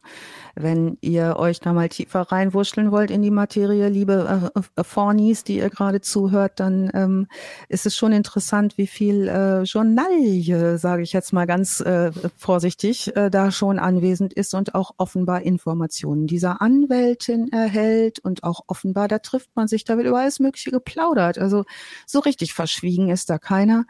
Ähm, zumal diese Morde, das vielleicht vorab, die vorher stattgefunden haben, auch, da wurde groß beerdigt. Ne? Da gab es auch tolle Gruppenfotos von diesen ganzen Kiezgrößen auf dem Friedhof, wo dann nochmal I Did It My Way gespielt wurde. Und also das war schon auch große, große Showtime. Also es gibt ein ikonisches Foto, den vom muskulösen Werner Pinsner mit nacktem Oberkörper abgeführt von schnauzbartigen Männern. Ja, und dieser, ähm, diese Festnahme, ähm, die, die Schuld dafür, die äh, nimmt dann tatsächlich auch seine Jutta auf sich. Die sagt, es ist meine Schuld, dass du in den Knast gekommen bist. Ich hätte besser auf dich aufpassen können. Die möchte ihn parallel natürlich von diesem Heroinkonsum wegkriegen.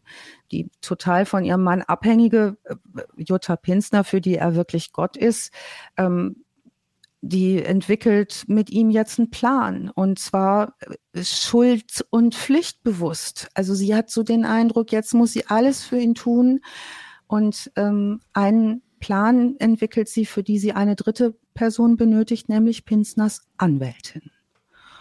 Und jetzt haben wir es wieder zu tun mit Isolde Oechsle-Miesfeld, die wittert offenbar, dass äh, Geld und Ansehen winken könnte, wenn sie sich damit einklingt. Ähm, noch am Tag seiner Festnahme schließt sie nämlich einen Deal mit einem Fotoreporter ab, 15.000 Mark für Bilder und Informationen, die äh, der dann später an den Stern verkaufen wird. Also wer noch mal recherchieren möchte, wie der Stern damals berichtet hat, äh, diese Fotos, die entstanden. Da gibt's dann auch Interviews mit einem, der sagt, Mensch, ich war bei Pinsner noch auf dem Dachboden, ich habe da, ne, das war nicht abgeschlossen, ich bin da rein habe eine ganze Kiste Fotos gefunden. Diese Privatfotos wurden auch alle dann mitgenommen und verkauft. Also da war schon äh, die Presse auch schwer beteiligt. Ja, Pinsner findet die Rolle des Medienstars ganz gut. Der gibt Interviews aus der Zelle, der diskutiert äh, mit seiner Anwältin darüber, wie sein Fall verfilmt werden könnte. Ihm schwebt vor, Götz, Götz George könnte die Hauptrolle übernehmen. Also ne, da, da kleckert er auch nicht, da findet er irgendwie schon ganz viel, ganz, ganz muss gut. Man, muss man sagen, damals der wahrscheinlich angesagteste und größte Star, den Deutschland hatte. Ja, ja. absolut. Ja. Und wir hatten drei Fernsehsender, ne? Erstes, zweites, die regionalen, jeweils das dritte. Und ich meine, ne, Schimanski, da äh, Straßenfeger, ne? Da klebt. Fing, glaube ich, gerade seit einzelnen RTL an, ne? Mitte der ja. 80er. Mitte der mhm. 80er schon so früh? Mhm, ich glaube 84 war seit eins, aber ich weiß nicht genau, ja. Ich habe Schimanski geliebt, Leute. Die Jacke war geil, ich hatte selber so eine. ähm, die Art und Weise, da haben wir doch deinen Spitznamen, Jochen. Schimanski. Nee, ich habe jetzt, ich habe tatsächlich gerade. Jochen haltet, Schimanski was Dominikus. Haltet, was haltet ihr von Danger Dominikus? Auch genannt Lederjochen. Oh, das ist gut. Danger Dominikus. Man, ihr dürft mich Danger nennen. Mhm. Wie nennen wir denn Georg? da müssen wir uns noch was einfallen lassen. Ja, ich habe da einen Spitznamen gehabt, aber ich habe durch meinen Anwalt erwirken lassen, dass den niemand mehr nennen darf. Gut, dass wir den nicht wissen, sonst gäbe es jetzt aber richtig, Georg, ne? Ja. Aber sag mal, es kommt mir sehr bekannt vor. Wir hatten doch in, in einer der letzten Folgen schon mal so einen Typen, der im Knast gemerkt hat, oh, ist ja geil hier, mit der Presse mhm. zu reden und ich mache ein Drehbuch mhm. und werde Superstar. Ne? Mhm. Also vielleicht sollte man mal in den Knast eingeliefert werden, um einfach mal diesen Spirit äh, ja, ich glaube, du kannst aber, du kannst aber ziemlich wenig äh, daraus machen, ne? wenn du, wenn du äh, Verbrechen begehst. Äh, ich weiß nicht, ob es in Deutschland oder nur USA ist, wo du, wo du quasi nahezu kein Kapital daraus schlagen kannst, Schrägstrich darfst. Ja gut, aber wenn es wenn, allein wenn es schon äh, äh, reicht, um so eine, ich so eine Schreibblockade zu lösen oder eine kreative so. Gedankenblockade, einfach mal irgendwie etwas sich zu Schulden kommen lassen, um in den Knast zu wandern für ein Jahr, damit man da wieder kreativ wird, ist doch geil. Ja, okay. Ja. also kann ja gut sein, dass das gut laufen kann. Ich fürchte nur, ähm, Jochen, wenn du in den Knast gehst und sagst, ich, ich sagst, ich hätte mal gerne was von dem Spirit hier, dass du relativ hm. schnell aufs Ja, aber Maul wenn ich da hingehe, dann sage ich erstmal, ey Leute, ich bin Danger, ich bin Danger Dominikus. Dominikus. Mhm. Mhm. Und die tanzt jetzt erstmal alle nach meiner Pfeife. Ja. Muschis. Schimanski nennt man mich auch. Ich habe mhm. auch so eine Lederjacke. Was wollt ihr? Man ich nennt mich Eddie, der für Zahnspange, aber ich kann richtig fies sein. Außerdem bin ich ja, bald wieder raus. Du willst ja nur für ein Jahr rein, da bist du ja noch gar nicht bei den, bei den ganz harten Fällen. Ich denke, man muss also, wenn man da reingeht, sich auch vorstellen, ey Leute, ich bleib nur für ein Jahr, ich suche das für meinen kreativen Spirit, weil ich ein Buch schreibe. Mhm. Das ist, glaube ich, ein gutes, guter Einstieg. Über, auf jeden Fall. Über die Besten von euch. Ja. Ja, dann hast du natürlich schon wieder die Herzen gewonnen. Seid lieb ja, zu mir, dann rede ich über euch. Ja. Kommt äh, direkt aber einer zu dir, hast ein Problem, noch ein Problem. ja, also Jochen malt sich seine Zukunft gerade golden aus. Die er hat auch jede Folge einen neuen Berufswunsch beim anderen cool. Podcast, von daher ja. hat er jetzt in dieser Folge jede Folge einen neuen Spitznamen. Genau, also Danger Dominicus, ähm, ähm, ähnlich ist ähm, Pinsner im Untersuchungsgefängnis untergebracht und wird richtig bei Laune gehalten von der Soko 855. Der lässt sich das Essen aus dem Hotel Atlantik liefern. So, also dem geht's richtig gut da, weil die möchten natürlich Informationen von dem. Also behandeln die den sehr, sehr, sehr, sehr freundlich. Ähm, und seine Frau übrigens, die Jutta, die darf bei allen Vernehmungen daneben sitzen. Da wird auch berichtet, da gab's Kuchen, Ne, dann hat man Kuchen gegessen gemeinsam, Schwarzwälder Kirschtorte hätte es gegeben, sagt der Beamte. Und das war einfach freundlich. Das Einzige, was den Beamten da irritiert hat, sagt er, ähm, dass das Kuchenmesser, dass die Anwältin das immer in Richtung der Beamten gedreht hat, das hätte er nicht so gut gefunden. Also das sei ja nun nicht so anständig gewesen, das große Kuchenmesser dann da liegen zu haben. Naja, ähm, also der äh, Pinsner ähm, wird verhört. Natürlich interessieren die Soko-Beamten alle Morde, alle Verbindungen, alle Helfer, alle Auftraggeber. Die haben ja nun eine Idee, nämlich diese Kartelle auch mal aufzulösen und zu sprengen und da wirklich Erfolge zu feiern, die nicht nur mit diesen Morden zu tun haben. Ähm, die behandeln ihn deswegen einfach wie ein Gast. Und seine Anwältin besucht ihn mehr als 70 Mal. Es wird auch von einer Affäre gemunkelt. Sie selbst heißt, es sei sehr angetan gewesen von ihm. Ähm, und ähm, ja, diese Jutta, seine Frau, ist ziemlich eifersüchtig auf die Anwältin, weil die den auch dauernd ungestört besuchen kann und weil die den auch besuchen kann, ohne dass sie durchsucht wird. Das ist damals geltendes Recht, ähm, dass die Anwälte keine ähm, wie nennt man es, Leibesvisitation ist, glaube ich, Georg, korrigiere mich, wenn ich falsch liege, der richtige Begriff, wenn ich. Aber ich glaube, das ist so eine Volldurchsuchung, dann eine Leibesvisitation, ne? ne? Das findet nicht statt, sondern ähm, wie wir. Geht ja, glaube ich, erstmal nur um das Abtasten, ob jemand überhaupt irgendwie was dabei hat oder Taschen durchsuchen oder sowas, richtig, ne? Richtig, richtig, ja. Also was jedenfalls auch reinkommt in die Untersuchungshaft, wir wissen ja, Pinsner ist schwer drogenabhängig, ist auch das, was er so braucht. Das wird auch am Telefon verhandelt mit Codeworten. Äh, dann wird zum Beispiel, äh, gibt es eine Tonbandaufnahme, es soll die Gamaskri plus zwei Gramm weiße Dame kommen. Gamaskri ist das Codewort für Waffe und die weiße Dame ist klar Kokain, Heroin. Ähm, es gibt ähm, ganz äh, geheime Codewörter, ganz kann ja niemand drauf kommen. Ganz geheimer Geheimcode, ja. ja. ja Bringt zwei Gramm von der weißen Dame. ja. Nö, keine Ahnung, wir haben das abgehört, der hat nichts von Kokain gesagt. wisst, ihr übrigens, wisst ihr übrigens, wie die Leute untereinander äh, sich äh, das, das Zeug, ähm, was soll ich sagen, äh, schmuggeln, also von Zelle zu Zelle übergeben? Habe ich letztens eine Doku Klo. gesehen. Nein, die ein Fall, den der ein Häftling erzählt hat, war, die ziehen Fäden aus ihrem aus ihrer Matratze, aus aus ihrem Bettlaken, so ganz kleine Fäden, ja, aus dem Stoff, binden die alle aneinander, zwei oder drei, ähm, also die, der, der, der Querschnitt, also dass man zwei oder drei parallel und dann machen sie einen ganz langen Faden und dann packen die das in die Klospülung mit so einem, mit so einem Pfropfen vorne und dann spülen die das so hin und her. Wie hin und her? Ja, der, also der, aber wie funktionieren bei dir Klos? Naja, also. Aber du spülst doch nicht in deinem Klo was ab und das kommt in der anderen, in Zelle, anderen Zelle an. Doch. Das ist doch keine, Fl was? Doch. Das ist ja, du musst dir so vorstellen.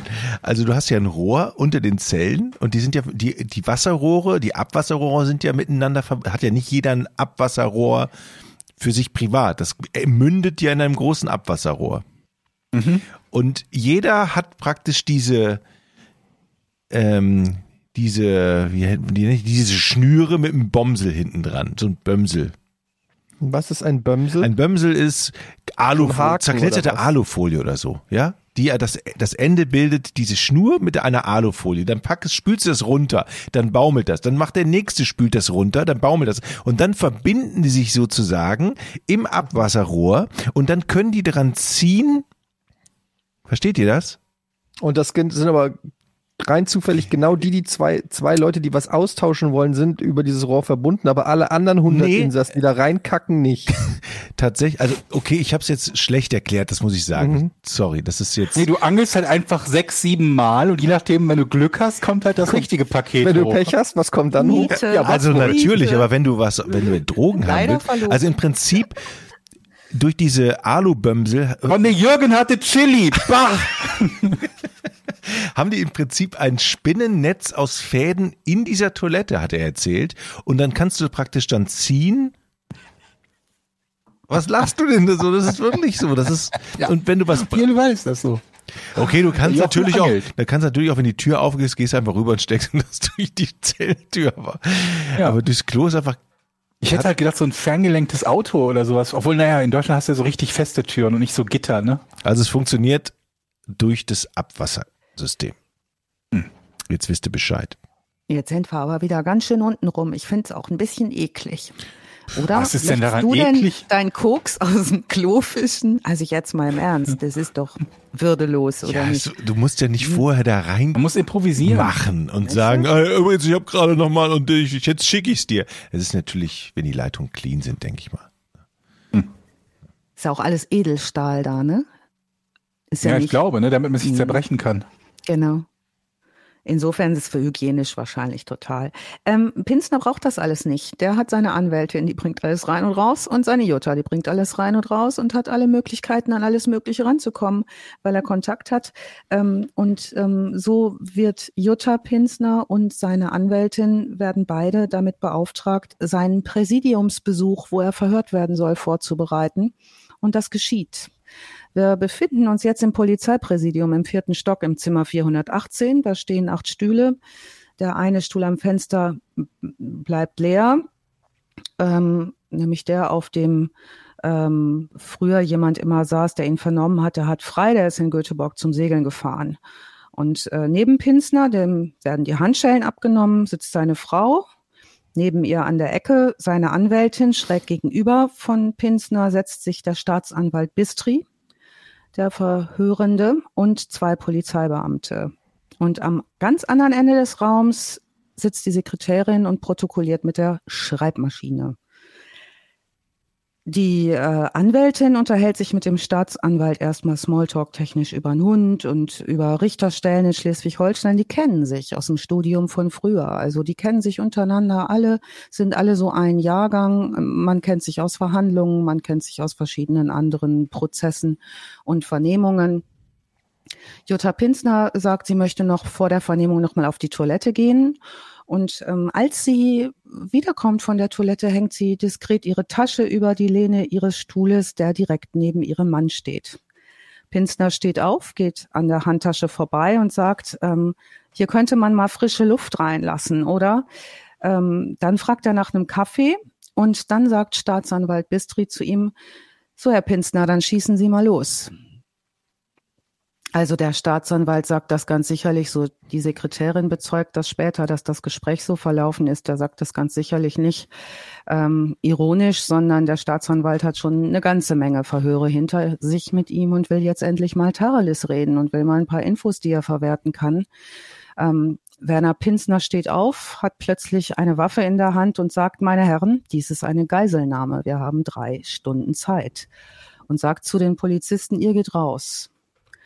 Die stehen auf, dann sagt Pinsner aber, die sollen sich wieder hinsetzen. In diesem Moment steht der Staatsanwalt auf, der Bistri, und Pinsner schießt sofort und das Projektil durchschlägt den Kopf des Staatsanwalts. Wow. Die Polizisten rennen aus dem Raum, Pinsner schießt, trifft aber nicht. Dann lässt Pinsner seine Anwältin und seine Frau mit einem Schreibtisch die Tür verbarrikadieren, damit die nicht Aber mehr reinkommen. Moment, war, war, er schießt auf den Richter und die Polizisten rennen raus. Warum schießen die Polizisten nicht auf den Pinsner? Gute Frage. Vielleicht waren sie nicht bewaffnet. Etienne habe ich nicht rausbekommen. Ging alles ziemlich schnell. Pinsner versperrt die Tür und ruft vom Apparat, vom Telefonapparat des Staatsanwalts seine Tochter an, die Birgit die ähm, und sagt, Birgit, ich liebe dich. Der ähm, Sekretärin befiehlt er, sie soll, die hat sich in der Zwischenzeit unterm Tisch versteckt, der befiehlt er rauszukommen und er befiehlt ihr, einen Satz sagt er zu ihr, du schaust zu. Die hat Angst, natürlich, der erschießt sie auch, aber der sagt mir, du schaust zu. Dann flüstert er seiner Frau Jutta was ins Ohr, kniet sich, ähm, die kniet sich vor ihn hin, hebt den Kopf, macht den Mund auf, schaut ihm in die Augen und das ist ihre letzte Demutsgeste. Pinsner schiebt ihr den Revolver in den Mund und drückt ab. Er setzt sich danach neben den leblosen Körper seiner Frau und erschießt sich selbst ebenfalls durch einen Schuss in den Mund. Und ähm, was er vorher schon mal gesagt hat, ist, ich werde noch mal hinlangen. Die Schweine, die haben mich ja so geflaxt. Ja, und damit ist der größte Justizskandal, kann man sagen, der Hamburger Geschichte äh, gelaufen. Ihr könnt euch vorstellen, was äh, in der Presse passiert danach. Ihr könnt euch vorstellen, was los ist.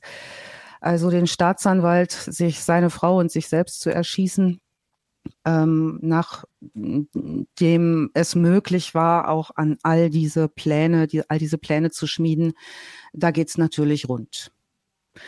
Der ähm, ermittelnde Bauer erzählt später, ähm, dass er mal die Regalmeter nachgezählt hat, die den Fall Pinsner eingenommen haben. Das waren 55 Regalmeter. Äh, und ähm, ja, die, was die übrigens, ähm, was damals so hieß im Kiez, was ähm, den Ermittlern damals erzählt wurde, ähm, dass die Kiez-Bosse ihm angeblich versprochen haben, wenn er den Staatsanwalt und sich selbst erschießt, bekommt seine Tochter Birgit 1800 Mark monatlich bis an ihr Lebensende Unterhalt.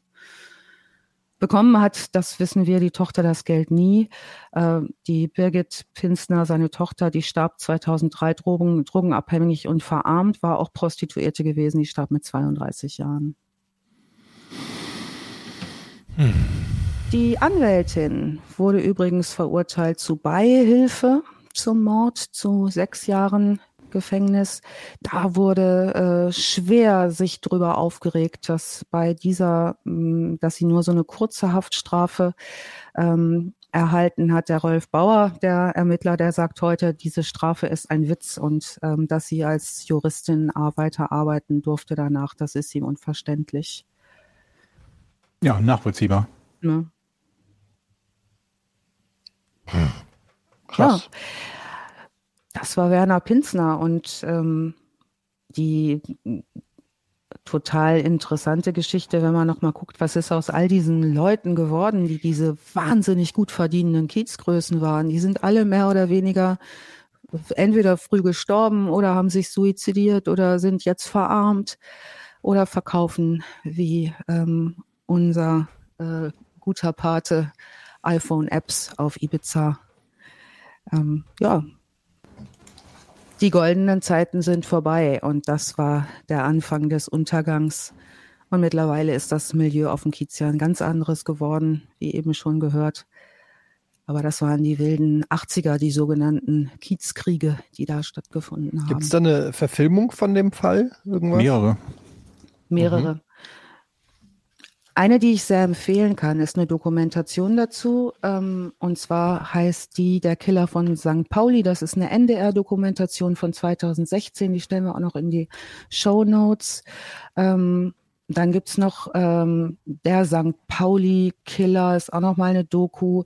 Dann hat ein ganz, ganz tolle Doku gemacht, die ähm, das Online-Portal von Elf Freunde, das heißt die Kinder der Revolution, weil parallel auch die Entwicklung des FC St. Pauli in der Zeit stattfand. Die Hafenstraßenzeit war da in, auf Hochtouren. Ich sehe gerade, der große Abgang von 1995 ja. hat sogar den Fernsehfilmpreis der Deutschen Akademie der Darstellenden Künste gewonnen. Ja. Kenne ich gar nicht. also es gibt unwahrscheinlich viele Quellen dazu und ich glaube, das ist das erste Mal, dass ich vielleicht sogar 15 verschiedene Quellen in die in die Shownotes setze, weil es einfach auch so viel Verschiedenes dazu zu äh, recherchieren gibt. Also auch die äh, Hamburger Morgenpost hat da viel geschrieben. Dann gibt's noch eine Seite, die heißt reeperbahn.de. Da habe ich auch einiges an interessanten Infos. Und ähm, der Fall Pinzner ist Teil der Ausstellung des Polizeimuseums in Hamburg, was nach dieser Phase gegründet wurde. Also wer Hamburg besucht und ähm, dann das Polizeimuseum besuchen möchte, da ist nicht nur der Mord äh, rund um den goldenen Handschuh natürlich verewigt, sondern eben auch der Pinsner Mord, der dann auch zu ähm, einer Veränderung des Strafrechts führte aufgrund der Geschehnisse. Ich mag Kiez-Geschichten. Oder? Ja, das ist so. Weil wenn man selber da schon mal so lang gegangen ist und, dies, und auch diesen Hans-Albers-Platz kennt, ähm, ich kann nur allen empfehlen, einfach mal dahin zu gehen und einfach mal ein Bier da zu trinken und einfach mal zu gucken, was da so los ist. Ja, wie die Nutten da rumschlendern und dann, dann, dann irgendwann wird man auch erfahren, wer der Lude da von denen ist, weil die sich dann immer austauschen. Das ist echt so abgefahren irre, aber da kann man auch ein ganz normales Bier trinken auf diesem Platz. Das ist jetzt nicht total Ganz schlimm. Mega Partymeile. Ja, das ist super. Ist am Wochenende voll besogen ja, hin. Das ist einfach echt. Da hängt einfach. Im wahrsten Sinne des Wortes. Ja, hängt einfach jeder ab und das ist halt, ja. Ich mag diese Geschichte. Übrigens ja, sehr, ich, sehr interessant. Was? Übrigens habe ich gerade noch mal parallel hier noch mal zu Toiletten in Zellen recherchiert. Ich werde euch das System, wie das funktioniert, da, in der Recherche bin ich noch nicht weitergekommen. Auf alle Fälle bis zum nächsten Mal ähm, per Schaubild schicken. Mhm. Aber ich habe jetzt herausgefunden, dass es tatsächlich Firmen gibt, die sich spezialisiert haben auf Gefängnistoiletten. Ach. Ja, es gibt Spezialfirmen, die nur Gefängnistoiletten bauen. Ist das geil? Mhm. Mhm. Gut, so viel dazu noch. Also nächstes Mal erfahren wir dann, Jochen, wie das geht, das ja, Seilsystem. Da, da, das muss ich auf alle Fälle erzählen. Und wir mhm. finden noch einen Namen für Georg. Einen Gangsternamen. Ja. Da ja. haben wir doch einen guten Auftrag für in zwei Wochen. Sehr schön. Gut. Wie viele Seiten war es diesmal, Alice? 37. Puh, nicht schlecht. Ja. Aber wirklich, wenn ihr äh, Lust habt, ähm, allein die Geschehnisse um diese Ritze ne, auf der auf der Reeperbahn oder dieses Nutella-Kartell, da könnt ihr euch so äh, verirren irgendwie beim Durchgoogeln und gucken. Das sind so starke Geschichten und das sind so Megatypen. Allein die Fotos, die haben alle diese genialen Cowboy-Stiefel an, alle in hohen Hacken, alle mit Föhnfrisuren, Schnauzbart, mhm. die Pelzjacken, alles richtig optisch was geboten. Also macht auch jenseits all der Brutalität viel, viel Spaß, sich die Szene mal ein bisschen genauer anzugucken, die da stattgefunden hat. Gut. Alice, vielen, vielen Dank für diese, da kann ja. man sich immer so schön zurücklehnen und zuhören. Das ist immer so, das ist schön, dir zuzuhören. Das sehr macht mir sehr viel Spaß. Fall. Und ich habe auf jeden Fall Bock, mir diesen Film noch anzugucken. Das äh, hat mich jetzt ein bisschen. Du kannst, glaube ich, den ganzen gemacht. Nachmittag damit verbringen, dir nur Sachen zum Thema Kiez und mhm. äh, äh Kiez in den 80er Jahren anzuschauen und äh, die Verbrechen, die dort begangen wurden diese ganzen Dokus aus den 80ern über äh, Bandenkriminalität und sowas, sowas mag ich gerne. Also vielen Dank, Alice, toller Fall. Danke auch Georg natürlich. Äh, danke Jochen. Und ähm, ja, dann hören wir uns hier bei Verbrechen ohne richtigen Namen in zwei Wochen wieder. Ihr wisst es, alle zwei Wochen montags ähm, kommt die neue Folge. Erzählt's gerne weiter. Lasst auch gerne mal eine Rezension bei Apple Podcasts oder wo auch immer da oder so. Das hilft uns natürlich auch immer ein bisschen äh, mit der Sichtbarkeit und empfehlt uns gerne weiter. Bis zum nächsten Mal. Tschüss. Macht's gut. Tschüss. Tschüss.